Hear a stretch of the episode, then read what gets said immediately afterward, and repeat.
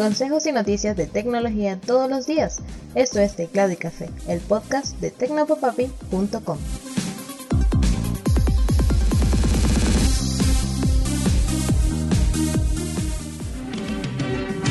Me engañaste, me mentiste. Hola, me un dijiste saludote, que espero que estés teniendo un excelente día. Soy Alexis López Abreu y esto es Teclado y Café. Un hombre de Nueva York inició una demanda colectiva contra Canon acusando al fabricante de cámaras, escáneres e impresoras de publicidad engañosa y enriquecimiento ilícito. El demandante, David Leecraft, junto a otros 100 usuarios, alegan que algunos modelos de la marca, como el Pixma MG6320, desactivan las funciones de escáner cuando uno de los cartuchos de tinta está vacío, a pesar de que la tinta no es necesaria si solamente se quiere digitalizar un documento. Nunca habría adquirido el dispositivo o pagado tanto por él de haber sabido que necesitaba mantener los cartuchos llenos para escanear, dice el texto de la demanda. Por eso, Leecraft y el resto de los afectados consideran que Canon les engaña y que se enriquece de manera ilícita obligándolos a comprar cartuchos para una función que no los necesita sin advertirles antes. También mostraron fotos de la caja de uno de los productos de Canon en los que se lee que el aparato puede escanear o imprimir, pero en ninguna parte advierte que no hará lo primero si no tiene todos los contenedores de tinta llenos, y hacen mención a varias quejas de usuarios en los foros oficiales en las que representantes de la marca les responden que si uno de los colores está bajo o agotado, el aparato no escaneará, algo que no tiene una solución aparte de comprar cartucho. Canon vende estos dispositivos como 3 en 1, dice el texto, porque supuestamente ofrecen más de una función. La verdad es que sus todo en uno no escanean si no tienen tinta, por lo que sus afirmaciones son engañosas. Por esto, Leecraft y sus acompañantes exigen 5 millones de dólares como compensación. La cosa es que no importa qué haga Canon para justificarse, si vamos al funcionamiento técnico, no hay nada en el mundo que justifique que un escáner necesite de tinta para hacer su trabajo. Y los defensores de la web libre y democrática se han quejado después de que un desarrollador reveló recientemente en Twitter un cambio que Google tenía planificado para Chrome que pretendía poner fin a una función de JavaScript que podría romper ciertos de sitios web. La noticia causó revuelo debido a que Google decidió hacer el cambio sin consultar con la mayoría del público, limitándose simplemente a un documento de seguimiento para una reducida comunidad de desarrolladores. Esto ha preocupado a expertos en el área de Internet y a los defensores de una Internet democrática y ha demostrado la importancia de que existan otros competidores como Firefox en el mundo de los navegadores, pues el hecho de que Google controle el 70% del tráfico de Internet, sea con Chrome o con su contraparte Chromium, permite al gigante de Mountain View decidir prácticamente por sí solo cómo funcionará la web del futuro.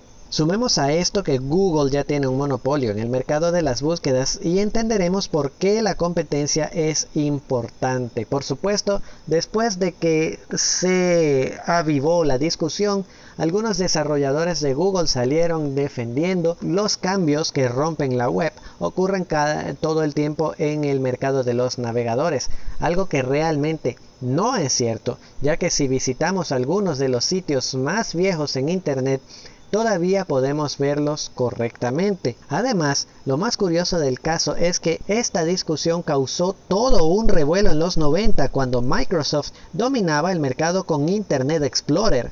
Pero casi nadie ha dicho nada ahora que Chrome y Chromium, ambos del gigante omnipotente de Google, son los que controlan la web.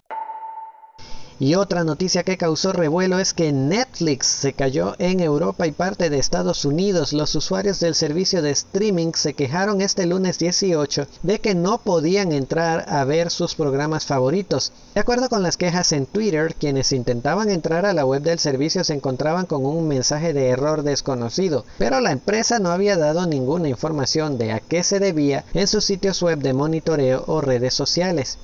Mientras tanto, sitios de seguimiento como Down Detector llegaron a registrar más de 6.000 quejas en Europa por la caída del servicio, mientras que en Estados Unidos se reportaban poco más de 1.000. En nuestro caso particularmente, o por lo menos en mi hogar, Netflix nunca dejó de funcionar, pero sí que hubo un montón de gente que pasó algo más de una hora sin poder ver sus series favoritas. ¿Qué le estará pasando a Internet?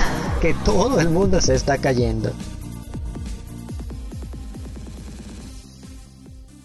Y damos un brevísimo vistazo al pasado porque este 19 de octubre de 1985 abrió en Dallas, Texas, la primera tienda Blockbuster, que más tarde se convertiría en una gigantesca cadena de alquiler de películas en VHS en Estados Unidos y Europa.